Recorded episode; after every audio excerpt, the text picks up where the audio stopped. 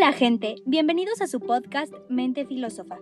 En el episodio de hoy hablaremos de la teoría y obra del filósofo alemán Immanuel Kant, destacado representante del idealismo filosófico y la época moderna, quien nació en 1724 y trascendió en 1804.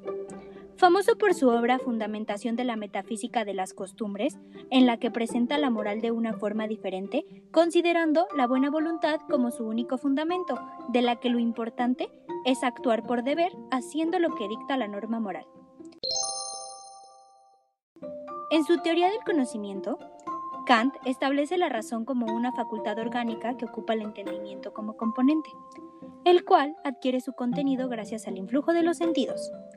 Para generar conocimiento, el ser humano requiere del entendimiento y de las impresiones sensoriales que dan como resultado la experiencia, misma que se canaliza en categorías generando una síntesis representacional que ayuda a construir un objeto.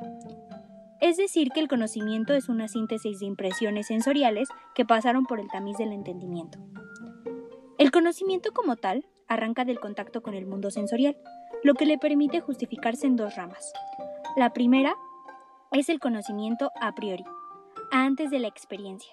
Su origen es biológico, o sea que contamos con él desde el nacimiento, por lo que trabaja por instinto. Por ejemplo, cuando lloramos, respiramos o comemos. El segundo es el conocimiento a posteriori, que se adquiere después de la experiencia. Por ejemplo, cuando aprendemos a leer, a caminar o a hablar. Kant concibe el espacio y el tiempo como formas puras de la intuición sensible, como un tipo de redes o mallas que atrapan las emociones sensoriales de los objetos, por lo que divide la realidad en dos planos, fenoménico y nouménico. Pero, dada la constitución cognitiva del ser humano, solo percibe los fenómenos.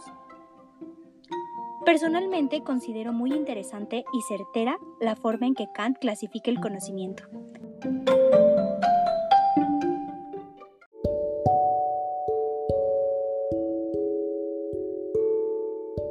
En fin, hemos llegado al final del episodio de hoy. Muchas gracias por acompañarnos. Espero les haya gustado aprender de este filósofo tanto como a mí. Hasta pronto, gente. Cuídense mucho.